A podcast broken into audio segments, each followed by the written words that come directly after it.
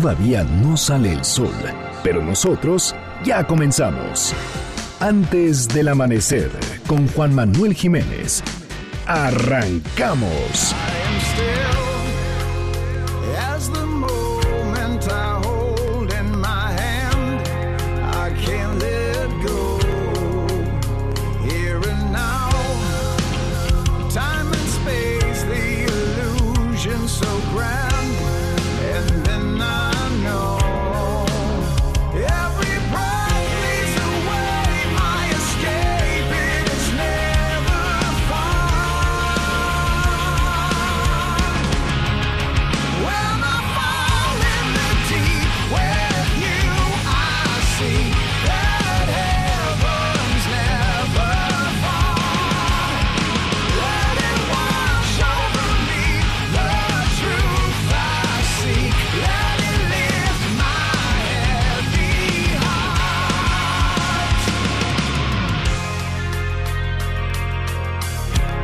buenos días, me da muchísimo gusto darles la bienvenida a este espacio madrugador de MBC Noticias 102.5.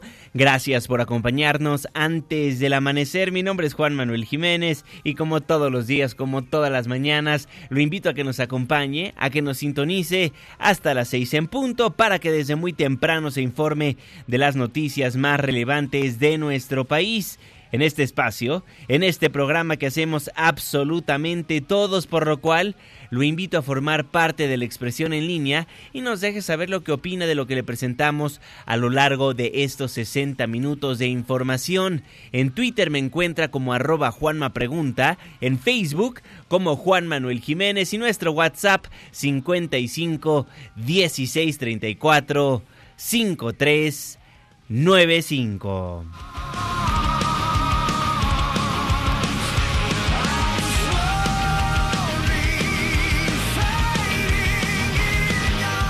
Estamos escuchando y escucharemos a lo largo de este espacio informativo a Alter Bridge en estos momentos con su canción In the Deep.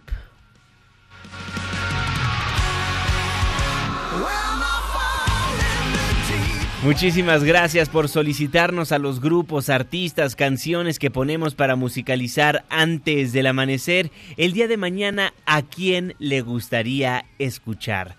Márquenos, escríbanos en redes sociales. El día es martes, la fecha 29 de octubre de 2019, la hora 5 de la mañana con 5 minutos, segundo día de la semana. Estamos en MBC Noticias antes del amanecer.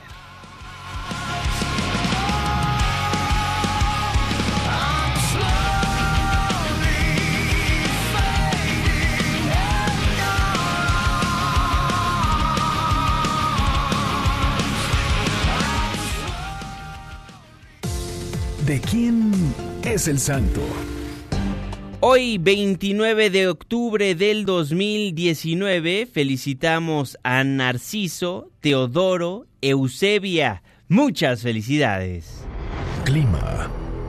5 de la mañana con 6 minutos, Marlene Sánchez. Hola Juanma, muy buen día para ti nuestros amigos del auditorio. Les informo que siguen las lluvias y el descenso de temperatura en gran parte del país debido a la onda tropical número 47 y el frente frío número 8. Las entidades donde habrá más precipitaciones serán Oaxaca, Chiapas, Michoacán, Guerrero y el Valle de México. Se prevén heladas en las sierras de Chihuahua y Durango. Para la Ciudad de México hay pronóstico de cielo medio nublado con posibles bancos de niebla. Las lluvias podrían estar acompañadas de actividad eléctrica. Se prevé una temperatura máxima de 26 grados Celsius y una mínima de 15. Este fue el reporte del clima antes del amanecer. Muchísimas gracias Marlene Sánchez y gracias a usted también por sintonizarnos antes del amanecer a través de la señal que sale de MBC Noticias 102.5. Saludo con gusto a todas las personas que nos ven y nos escuchan a través de nuestra página de internet mbcnoticias.com y por supuesto que le mandamos un caluroso abrazo a las personas que nos honran con su presencia a través de las distintas aplicaciones que hay en los teléfonos inteligentes. El reloj está marcando las 5 de la mañana con 7 minutos. Le voy a informar. De verdad que hay mucha, pero mucha información en materia de seguridad y justicia que le tenemos que comentar. Si me lo permite, iniciamos dándole seguimiento a lo que pasó en Culiacán, Sinaloa. Las balaceras, la captura y liberación de Ovidio Guzmán López y lo que se vio como una falta de coordinación entre los tres órdenes de gobierno. El Senado de la República postergó hasta el próximo 5 de noviembre la comparecencia del secretario de Seguridad y Protección Ciudadana Alfonso Durazo, quien deberá rendir cuentas ante los legisladores sobre el operativo del pasado 17 de octubre en Culiacán. La Cámara Alta tenía prevista la comparecencia de Alfonso Durazo para este martes 29 de octubre con motivo de la glosa del primer informe de gobierno. Sin embargo, la mesa directiva decidió aplazar la fecha de este ejercicio donde se abordará la situación del país en materia de seguridad. Nos ha cambiado la señal varias veces, iba a ser, estaba que iba a ser mañana, después nos dijeron que iba a ser hoy, comisiones, ya lo quieren pasar para la próxima semana. Lo que sí es importante es que comparezca porque hay muchas preguntas este tema fue tan trascendental y va a causar un antes y un después para este gobierno que el ciudadano, estoy convencido, quiere las respuestas y nosotros como oposición no vamos a permitir que se sigan pasando los días sin poder saber qué fue lo que ocurrió exactamente ese día, sobre todo para que no vuelva a ocurrir.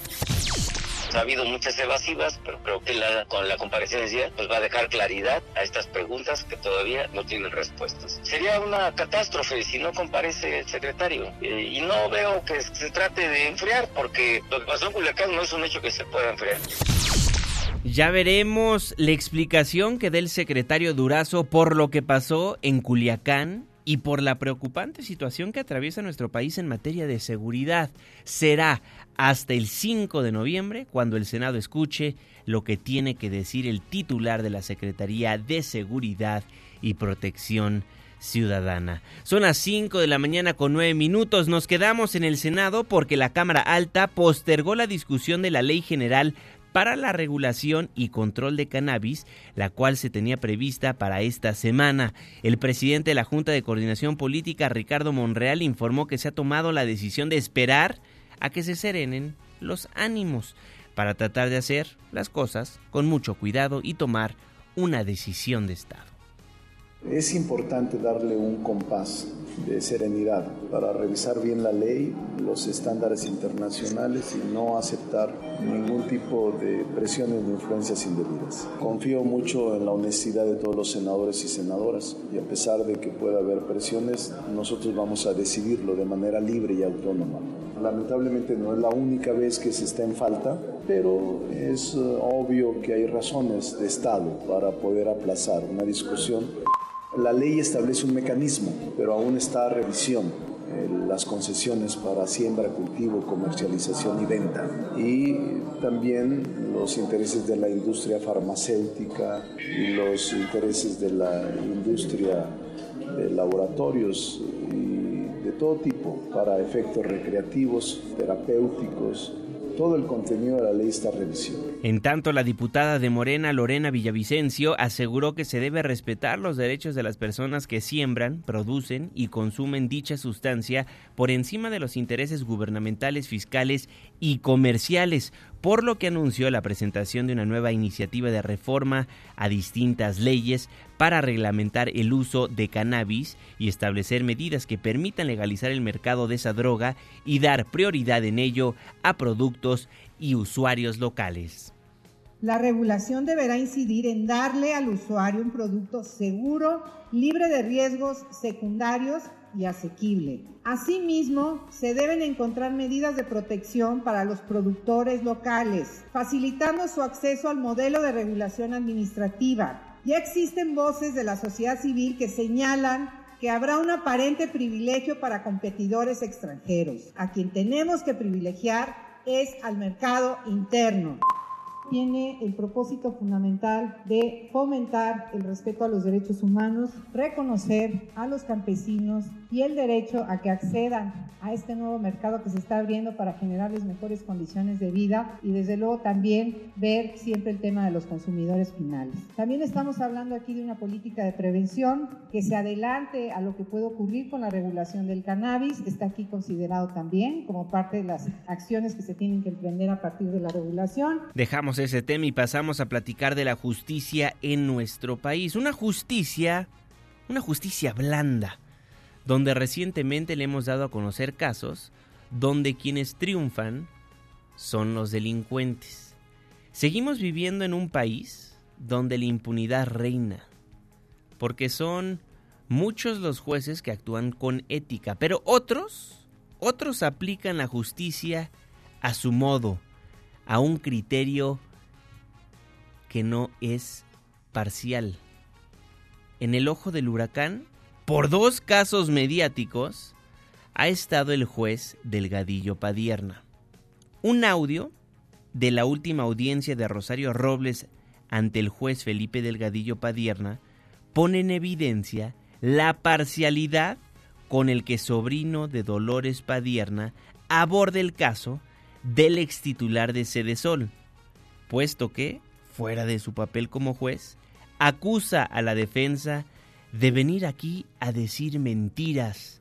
Y cae el juez al abogado defensor y le dice a la defensa de Robles, ustedes no pueden hablar. Escuchemos y con ese argumento falaz perjudicaron a su representada porque dejaron claro en su forma de conducción desleal ante la autoridad y ante el proceso. Defensa, quede claro, ustedes vinieron aquí a mentir. Ustedes vinieron aquí a decir mentiras y a expresarse de forma falsa. Señoría. No me puede interrumpir porque no hay debate. Sí, señor. aquí está claro. Tampoco puede, si usted tiene una acusación, aquí está el órgano del Ministerio Público y corre el traslado. Pero a mí no me viene a decir mentiroso. Y aparte, ustedes no pueden hablar. De la que usted habla es absolutamente falsa y yo le pediría que la solicite y solicite que realmente diga la dirección que usted está señalando. Bien, el sistema, el sistema penal acusado como parte de un juicio justo. Usted, esta es mi verdadera licencia. Esta es la que obra en mi, que es permanente y que tiene mi dirección. Yo le pido que pida la licencia y que la analice y que vea la dirección que esté en esa licencia. Ni siquiera es la que usted ha mencionado, señor juez. Bien, reitero la dinámica de la audiencia, es en cumplimiento a un tribunal de alzada. No se da el uso de la voz a las partes. Entonces, reitero, la defensa vino aquí a mentir. En la academia se ha dicho que el sistema penal acusatorio es un sistema de enjuiciamiento débil. Sin embargo, diverso juez de control ha acuñado una frase que dice, el sistema acusatorio penal tiene dientes, solo hay que saber utilizarlos. Y ustedes, con su comportamiento falaz, activaron esos dientes. Entonces, este, estas mentiras evidencian un claro comportamiento negativo de la imputada durante el procedimiento. Por tanto, ante lo infundado de los argumentos de la defensa y la posibilidad elevada de que María del Rosario se sustraiga de la acción de la justicia, se estima fundada la pretensión del Ministerio Público y la Autoridad Superior de la Federación e imponer la medida de prisión preventiva justificada. Si bien Hemos criticado una y otra vez a Rosario Robles y lo seguiremos haciendo por estar involucrada en la estafa maestra, por desviar millones de pesos. Queda en evidencia este juez y su forma de actuar.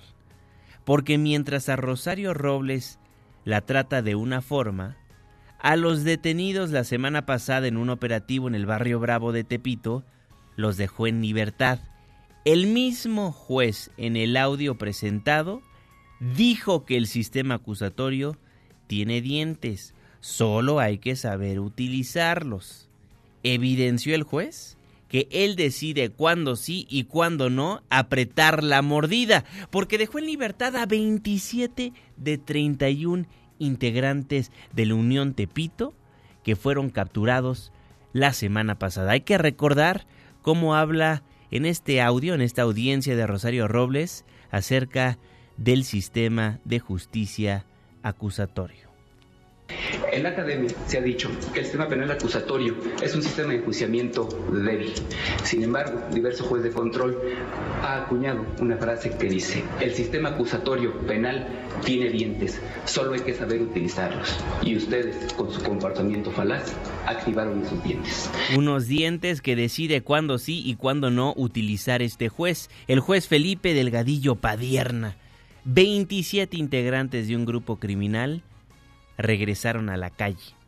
A pesar de que se encontraron droga, fuertes cantidades de efectivo, granadas, armas de fuego, el juez los deja libres. Ya veremos cómo avanza este caso porque ahora falta meter al bote a quienes solapan a estos rateros. Falta que la justicia le caiga a los policías, a los policías coludidos. Pero penosamente en la Ciudad de México, las sanciones a los elementos que están relacionados con el crimen organizado son mínimas. Una nota exclusiva de Juan Carlos Alarcón. Las sanciones a agentes de la Policía de Investigación de la Procuraduría Capitalina son mínimas en 2019, ninguna por hechos graves, como la presunta protección a la Unión de Tepito, situación que derivó en la separación del cargo y la apertura de un expediente de orden penal en contra de un coordinador y de un agente vinculados a una indagatoria por conductas contrarias al honor de la institución. Con base en un diagnóstico interno de la Policía de Investigación entre febrero y mayo del año en curso, el Consejo de Honor y Justicia solo ha determinado dos destituciones de agentes investigadores, así como sanciones mínimas entre otros 18 casos que implican la suspensión de sus empleos o cargos por 3 y hasta 15 días según la falta. Los motivos, según el documento interno de la Procuraduría, son distintos. En el caso de José Luis Cardoso, por no conservar el equipo a su cargo consistente en un arma de fuego, la cual le fue despojada en su camino a la Procuraduría en la carretera de los Reyes Texcoco, presuntamente por un robo. La segunda destitución del jefe de grupo de la Policía de Investigación, Efraín Blas Villegas, se fundamenta por no cumplir con la obligación de obedecer las órdenes de sus superiores jerárquicos, ya que incumplió la instrucción del coordinador general de Policía de Investigación en Gustavo Amadero de apoyar en la coordinación Gustavo Amadero 4 por el exceso de carga de trabajo. En ambos casos, los argumentos expuestos por el Consejo de Honor y Justicia resultaron insuficientes y el órgano colegiado concluyó su destitución pese a que los hechos no estuvieron directamente relacionados con actos de delincuencia organizada como sucedió con los dos servidores públicos que son investigados por presuntamente participar en la red de corrupción de Óscar Flores en Lunares, líder de la Unión de Tepito. De las 20 sanciones impuestas por dicho órgano de control interno de, en el presente año, algunos casos datan de 2003 hasta 2019 y quedaron resueltos entre los meses de febrero y mayo del presente año. De estas dos corresponden la destitución, 5 suspensión de empleo, cargo o comisión por 15 días, 5 por suspensión de 30 días, 3 más por 3 días, 2 por 10 días y 3 por 5 días de suspensión, lo que refleja que las resoluciones del Consejo de Honor y Justicia son mínimas en materia de sanción administrativa, ya que ninguna derivó en el inicio de carpeta de investigación. Tienen que ver más con actuaciones de incumplimiento a los protocolos de actuación y faltas al código de conducta de la corporación.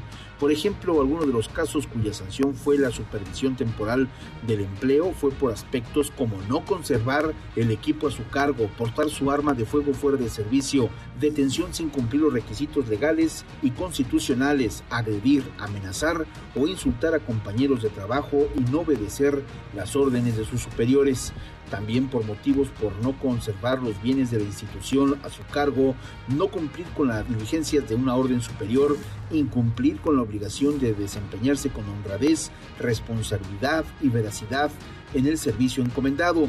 El Consejo de Honor y Justicia de la Policía de Investigación aún tiene pendiente por resolver los expedientes de Juan Tomás Rangel, coordinador de la coordinación Cuauhtémoc 3 y del agente investigador Israel Ávila Luna, quienes son acusados por la Procuraduría Capitalina por la presunta protección a la Unión de Tepito.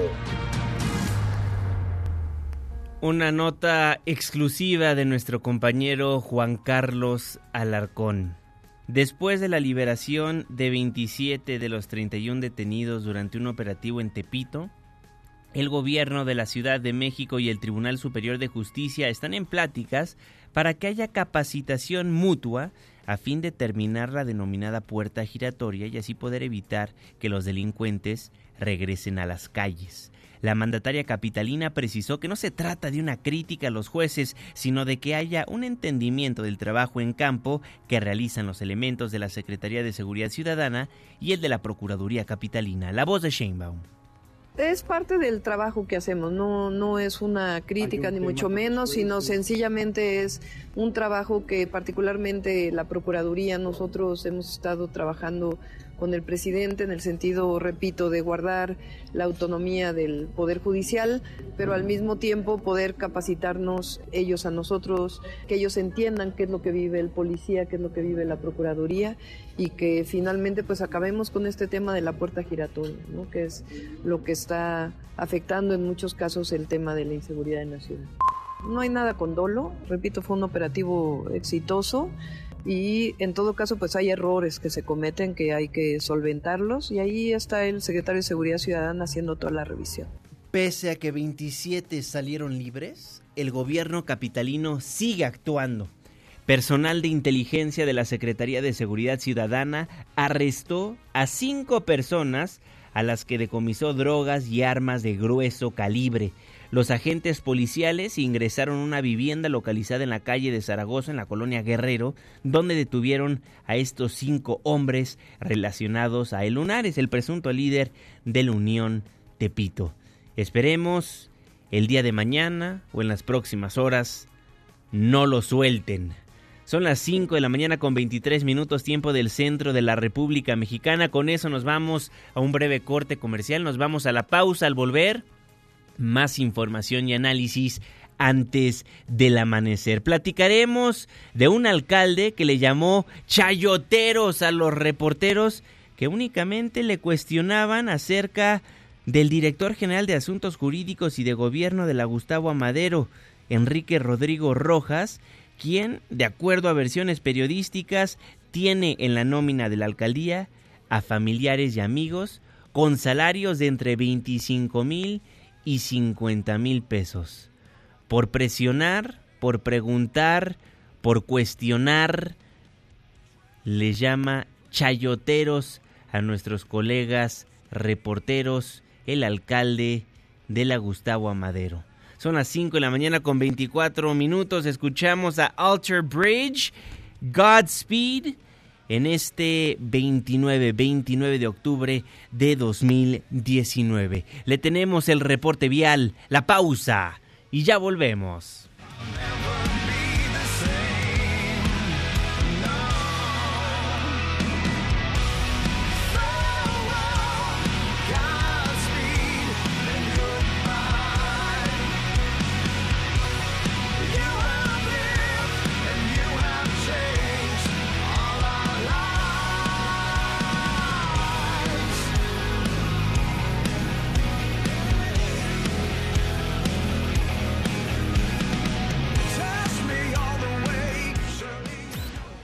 Antes del amanecer, con Juan Manuel Jiménez. Con Juan Manuel Jiménez. Continuamos.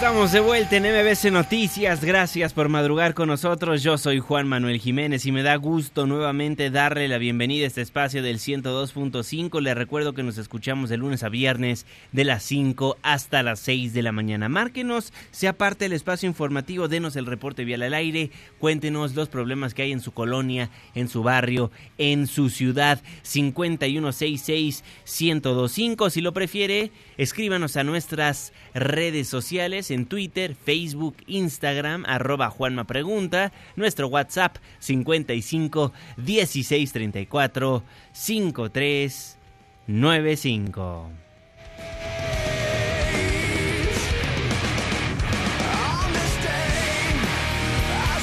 El día de hoy escuchamos a Alter Bridge, una banda estadounidense de hard rock y metal alternativo. Gracias por solicitarnos a los grupos, a los artistas, a las canciones para musicalizar este espacio de información. 5 de la mañana con 28 minutos, 2 para la media. Saludo con gusto como todos los días, como todas las mañanas, al jeque de los deportes, Luis Enrique Alfonso. Muy buenos días.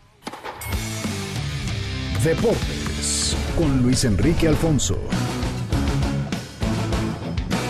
Mi querido Juan, amigos de antes del amanecer, aquí estamos ya con mucha información porque se viene pues fútbol a mitad de semana en todo el mundo, Juanma. Así que hay quiniela mañanera para que pues no perdamos condición. Ya te tengo a tres, a tres aciertos nada más de distancia. Así que creo que esta semana, Juanma, esta semana no pasas. No pasas, Juan Manuel Jiménez. Bueno, arranquemos con el Mundial Sub-17. Arrancó la participación de la selección mexicana que pues enfrentó a Paraguay. México enfrentó a Paraguay y la verdad es que fue un partido bastante aburridón, partido trabado, un partido peleado, desordenado por momentos, típico de, divisiones inferiores y México terminó con 10 eh, elementos con la expulsión de Eugenio Pisuto, cero puntos, eh, bueno, más bien un punto, 0 a 0 el marcador. El tema es que van a enfrentar a Italia el jueves, Italia que en su grupo goleó 5 por 0 a Isla Salomón. O sea, Paraguay, México,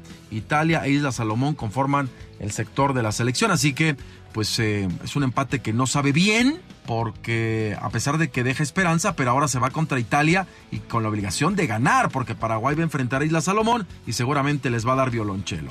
Juanma, esta polémica de la Serie Mundial sobre las modelos Lauren Sommer y Julia Rose. Les platico para quienes no la hayan visto. Resulta que estas modelos se hicieron virales por un video en el que se les ve mostrando los senos, ¿no? O sea, el famoso chichis para la banda, Juanma. Estas chamacas que son modelos la aplicaron solitas. Una toma en donde están eh, eh, de la televisión, donde se ve pues al bateador, se ve al, catcher, al umpire, la parte que tres, cuatro filas atrás de ellos eh, como tal de aficionados. Y ahí están estas chamacas levantándose sus blusitas para mostrar sus cositas. Pues fueron acusadas y vetadas por la Serie Mundial por exhibicionismo, ¿no? Esto ocurrió el pasado domingo en la séptima entrada en el juego 5 de la Serie Mundial. Ahora ellas se justifican argumentando que hicieron esto como parte de una campaña contra el cáncer de seno, cáncer de mama, aprovechando y subiéndose al barco de que todavía es el mes de octubre, para una revista de la que Julia Rose, por cierto, es dueña, ¿no? Y así recaudar fondos. Sabiendo el castigo, Laura Sommer pues bromeó en un video que subió a redes tratando de abrir una de las puertas del estadio de Washington pidiendo que le dejaran entrar, ¿no? Eh, ya si oportunistas, si les creemos o no, es otra cosa, pero esta polémica se hizo viral y al menos ya Laura Sommer y Julia Rose hicieron lo que querían porque ya la gente los conoce.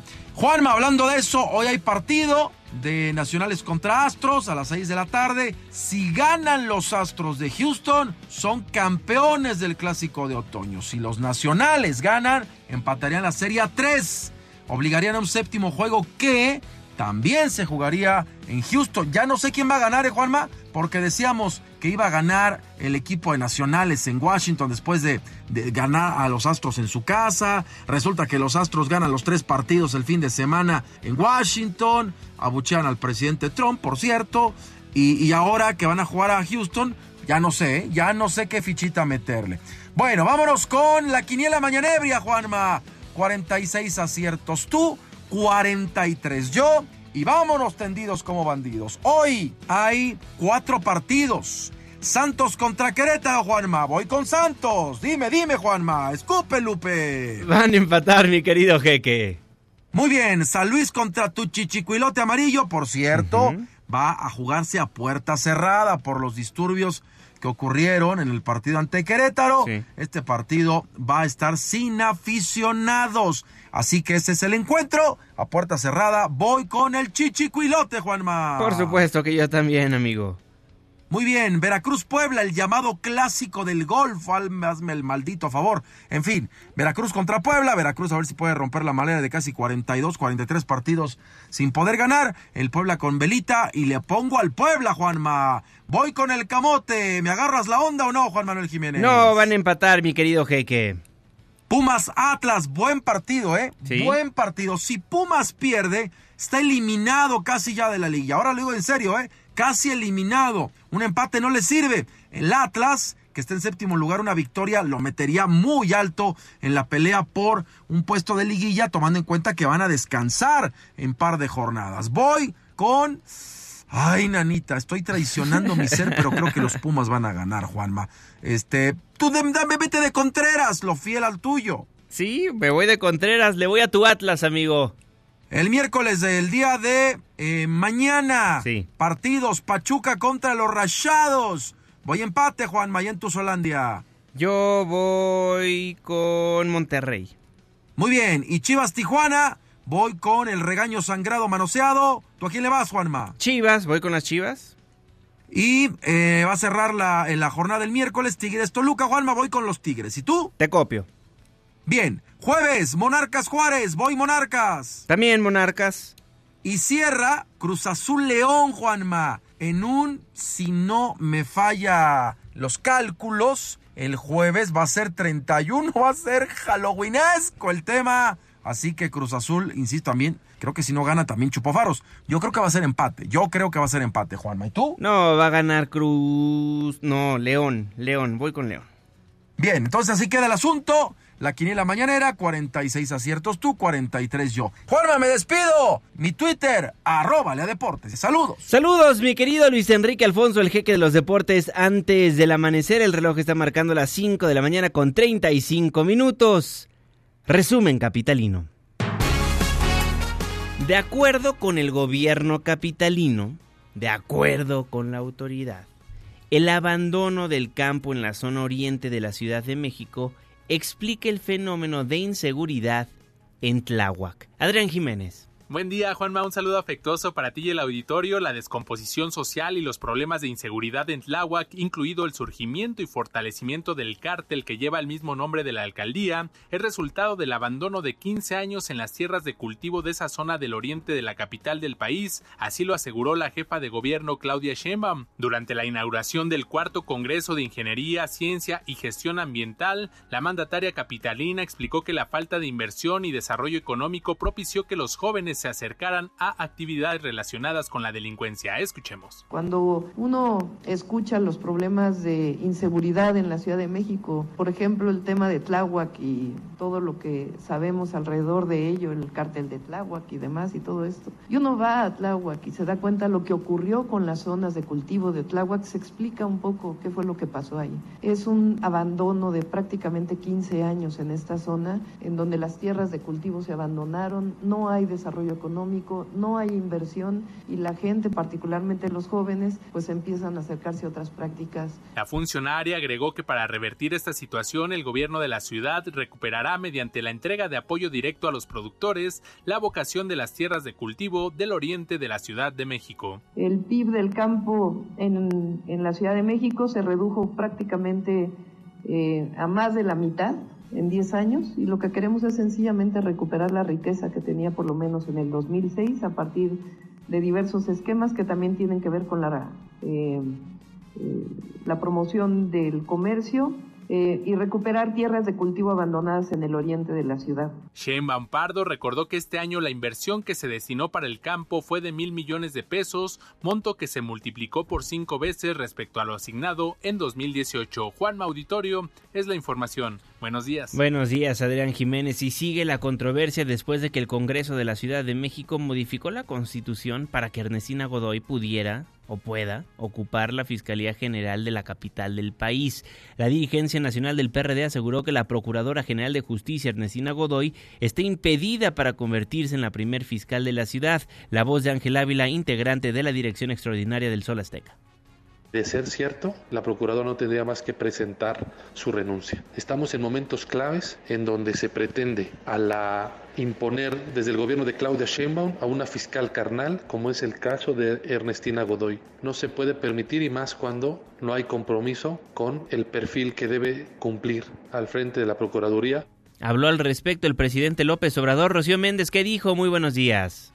Gracias, Juanma. Buenos días. Ante el respaldo de la jefa de gobierno de la Ciudad de México, Claudia Sheinbaum, a Ernestina Godoy para encabezar la Fiscalía Capitalina, el presidente Andrés Manuel López Obrador resaltó la trayectoria libre de corrupción de ambas funcionarias. Sí sé de Claudia Sheinbaum y sé de Ernestina Godoy. Son mujeres de primera, íntegras, de lucha honestas. ¿Cómo es? Eh? la fiscal carnal. La fiscal carnal, está muy bien dicho eso. Yo también, o sea, es mi fiscal carnal. En 20 años es la misma Ernestina. No se enriqueció, o sea, no es corrupta. ¿Cómo no voy a tener confianza en ella? Claro que sí.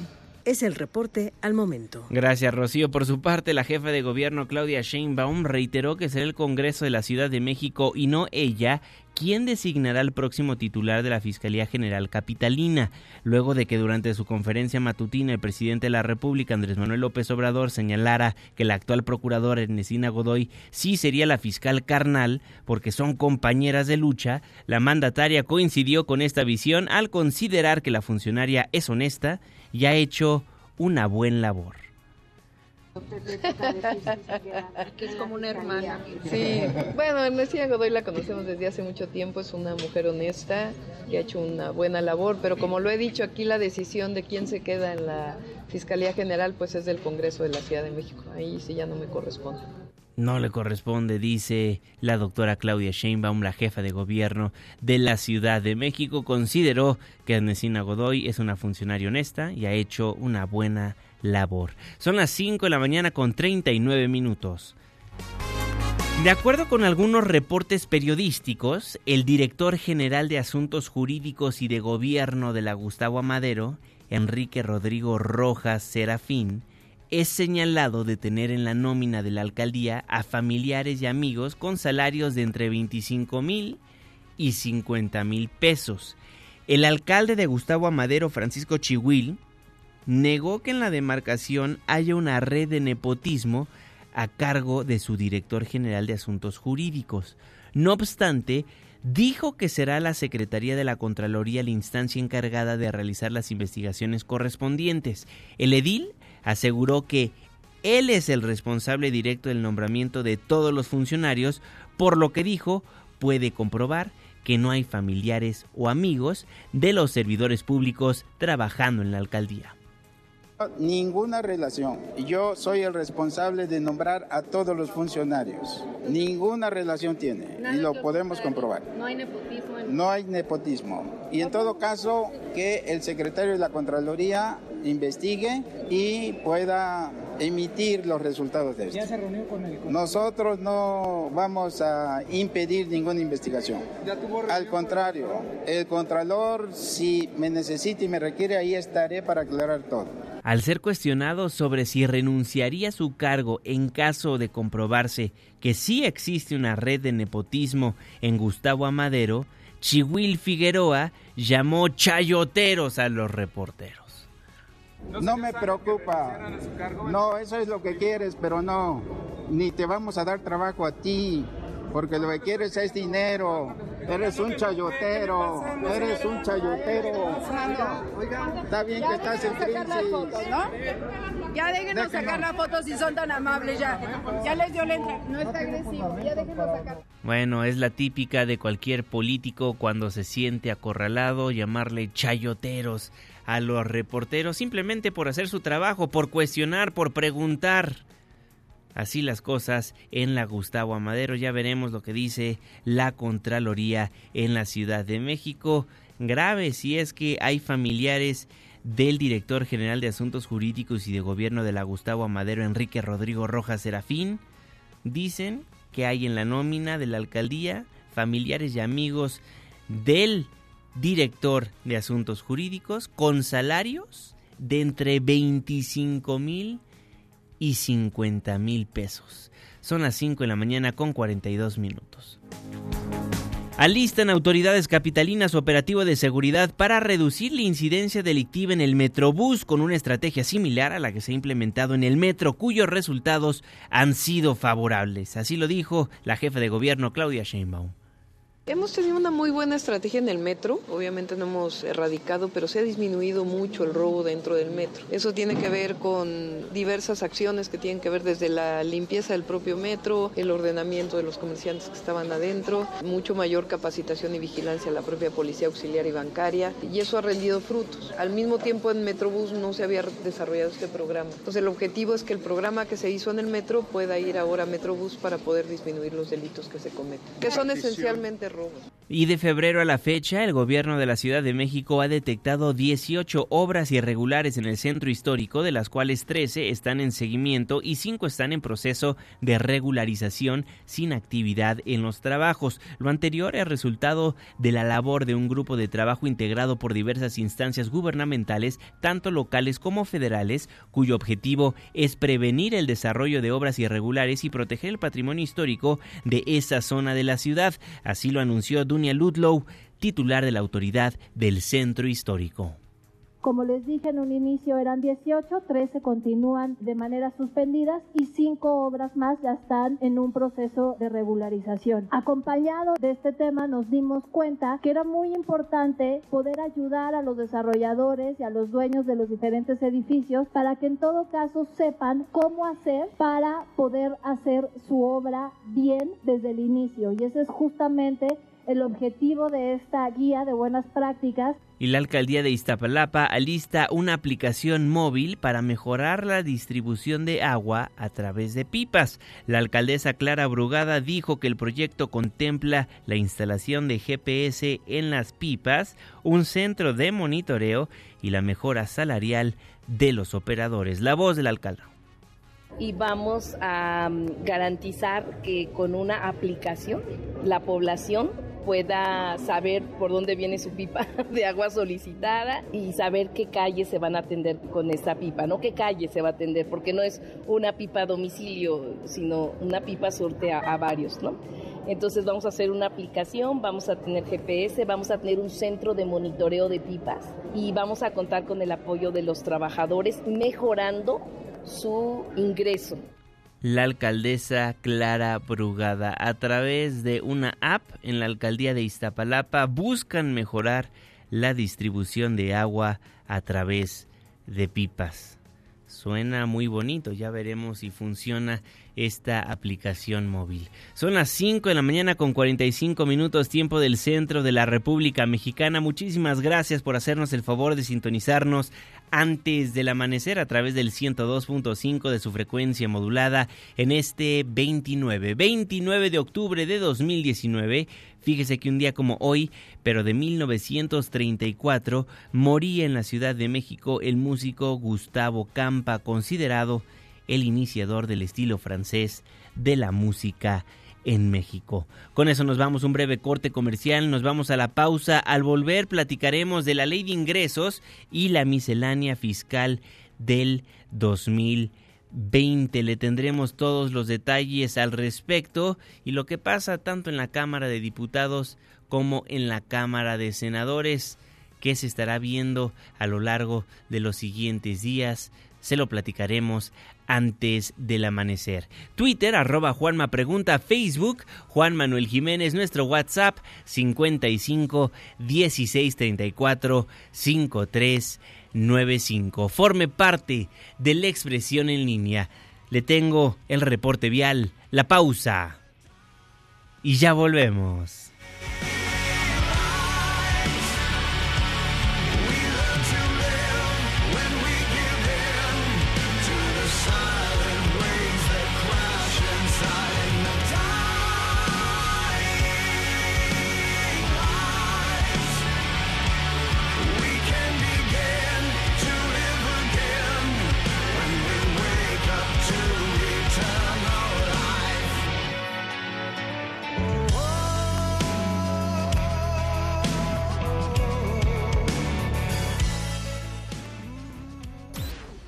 Antes del amanecer, con Juan Manuel Jiménez. Con Juan Manuel Jiménez. Continuamos.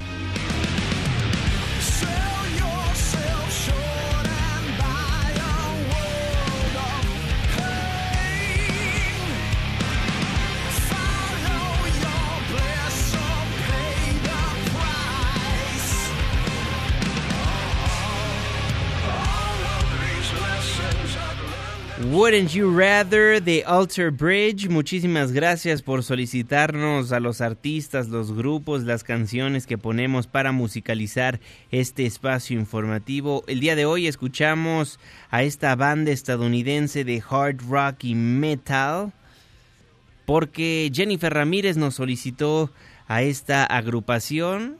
Por cierto, hoy, hoy es cumpleaños de Jennifer Ramírez. Le mandamos un caluroso abrazo, una felicitación a través de los micrófonos de MBC Noticias 102.5. El reloj está marcando las 5 de la mañana con 50 minutos. Mi nombre es Juan Manuel Jiménez. Le tengo más información. Resumen de noticias antes del amanecer. Arrancamos con información del legislativo. Le hemos estado dando a conocer a lo largo de los últimos días de la ley de ingresos y la miscelánea fiscal del 2020. Los diputados aprobaron esta ley de ingresos y se la mandaron al Senado.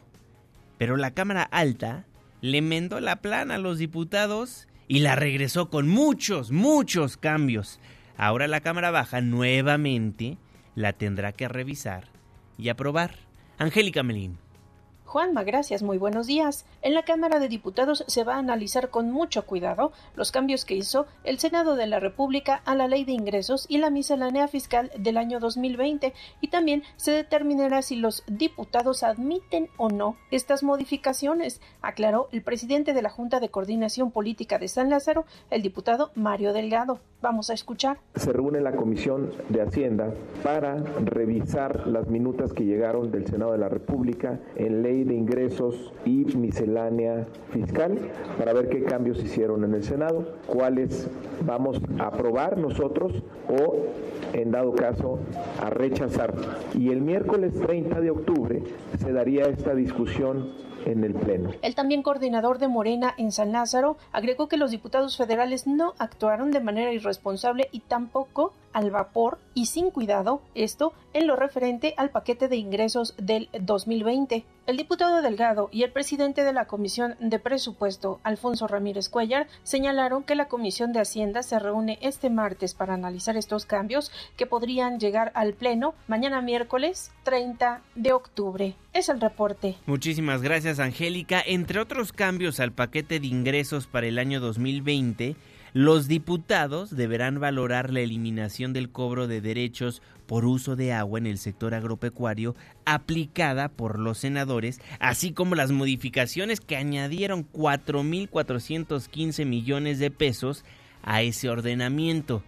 La Comisión de Presupuesto de San Lázaro, mientras tanto, pospuso para este mismo martes la reunión en que se habrán de revisar las cuentas públicas de los años 2015 y 2017, correspondientes a la administración del ahora expresidente Enrique Peña Nieto. Lo anterior por falta de quórum, lo que se prestó para una broma hecha por el diputado presidente Alfonso Ramírez. Ya tienen ustedes eh, por vía electrónica los proyectos y pues queríamos plantearles esta alternativa, dado que en estos momentos pues estamos solamente pues, como 17 menos, ¿no? Bueno, 18, menos 18. Necesitamos 27. Bueno, ese chiste de Enrique Peña Nieto lo va a seguir toda su vida. Son las 5 de la mañana con 53 minutos y en la Cámara de Senadores el día de hoy se definirán los nombres que serán presentados al Pleno para elegir al nuevo presidente de la CNDH. Oscar Palacios. Juanma, buenos días. Las Comisiones Unidas de Derechos Humanos y Justicia del Senado definirán este martes la terna que será presentada ante el Pleno para elegir al nuevo presidente de la CNDH. En un comunicado, la presidenta de la Comisión de Derechos Humanos de la Cámara Alta, Kenia López Rabadán, recordó que a más tardar el próximo 31 de octubre se deberá definir al nuevo titular del organismo. Señaló en este sentido que las comisiones han sido ya convocadas para analizar los perfiles de los 56 56 aspirantes y los que más votos obtengan serán incluidos en la terna que se presentará ante el Pleno. Kenia López recordó que la semana pasada comparecieron 56 de los 57 aspirantes, quienes en un ejercicio de parlamento abierto dieron a conocer su plan de trabajo y respondieron a los cuestionamientos de los legisladores y de organizaciones de la sociedad civil. Indicó que los senadores cuentan con un listado de indicadores sobre el perfil y el trabajo de los candidatos, el cual será vinculante en la decisión que tomen. Cabe recordar que a más tardar el próximo 31 de octubre, las comisiones deberán aprobar el dictamen de la terna, el cual será turnado al Pleno para ser votado por dos terceras partes de los presentes. Juan Mes el reporte, buenos días. Muy buenos días, Oscar Palacios. Hoy es martes, martes de tecnología. Tecnómadas con Alina Pular. Hola Juanma, amigos, déjenme darles los buenos días diciéndoles que México está dando una muy buena cara al extranjero gracias a todos los emprendimientos que están relacionados con las tecnologías financieras, mejor conocidas como FinTech, un área de oportunidad que está haciendo crecer las aplicaciones de inversión, préstamos entre personas, carteras digitales, tarjetas de puntos, préstamos colectivos, seguros y mucho más. Es por eso que me visita en Fino Summit y pude conversar con Fermín Bueno, cofundador de Finovista, quien nos explica el trabajo que han realizado. Finovista es una, es una empresa que lo que trata es de tender puentes entre el emprendimiento fintech y la industria financiera. Nosotros tenemos como misión apoyar en la transformación de la industria a través del emprendimiento fintech y en colaboración con la industria. Eso es un poco la misión de Finovista y venimos haciendo a través de foros como este, como FinoSummit, través de competencias de startups, a través de programas de aceleración, donde trabajamos con emprendedores directamente. Y este evento, FinoSummit, lo que aspira es a ser el foro de encuentro ¿no? de los diferentes actores del ecosistema fintech y, como no, de la industria financiera. Y es que si un sector está ávido de nuevas ideas, es este, y sus desarrollos comenzarán por tres ejes. Así nos los cuenta Sergio Torres, estratega de innovación en banca digital y estrategia de venta minorista. Una, la parte de inclusión financiera, la parte de pagos, que viene muy relacionado con la parte de code y demás, pagos de todos los sentidos, e-commerce, eh, la parte de eh, crédito para impulsar a nuestra economía y la parte de seguros para darle a, a toda la población eh, una seguridad en ese sentido. Entonces son pilares. Además, como ustedes ya lo están viviendo, el comercio electrónico forma parte de nuestras vidas y una falla en el sistema de pagos puede traducirse en millones de pesos en pérdidas, como lo hemos vivido en los últimos meses. Y es por eso que los negocios requieren una estrategia de contingencia para seguir operando. Así nos lo dice Eric Núñez, cofundador de OpenPay. Este tipo de cosas pueden pasar, deberían de pasar en el menos que antes, pero si sucede hay planes de contingencia, planes de continuidad y planes de redundancia que las compañías deben de tener implementados. Eso puede ser muy, muy costoso cuando eres una pyme o una compañía sí. pequeña para poder implementar todo ese tipo de cosas. Ahí es donde OpenPay agrega el valor, porque nosotros si invertimos, tenemos este tipo de planes, tenemos eh, este tipo de conexiones. Entonces, cuando las empresas están conectadas a OpenPay para hacer su procesamiento de pagos electrónicos para e-commerce, pues este tipo de situaciones están resueltas de un inicio, ¿no? En eventos como este se diseñan los productos financieros que veremos en el futuro, donde el dinero será más líquido, digital y podremos encontrar múltiples formas de pago. Yo los invito a seguirme en mis redes sociales para escuchar las entrevistas completas con estos expertos en fintech. Yo soy Alina Pulán y nos escuchamos el próximo martes de Tecnómadas. Muchísimas gracias Alina, con eso nos vamos, con eso nos despedimos, no sin antes darle a conocer que el día de hoy, alrededor de las 8 de la mañana, se prevé que unos 30 mil transportistas inicien caravanas, tomen casetas y armen bloqueos en los principales accesos a la Ciudad de México. Integrantes de la Alianza Mexicana de Organización de Transportistas confirmó que el paro nacional se realizará el día de hoy. ¿Por qué? Por la presunta indiferencia del gobierno federal para atender sus demandas. Para quienes quieran accesar a la Ciudad de México, deberán considerar la presencia de manifestantes en las casetas de la autopista México-Pachuca, en Ojo de Agua Tecámac, en la autopista México-Querétaro, en la caseta a la altura de Tepotzotlán. En la México-Puebla también se espera presencia de manifestantes. En la México-Toluca y el circuito exterior mexiquense también están contempladas en la movilización.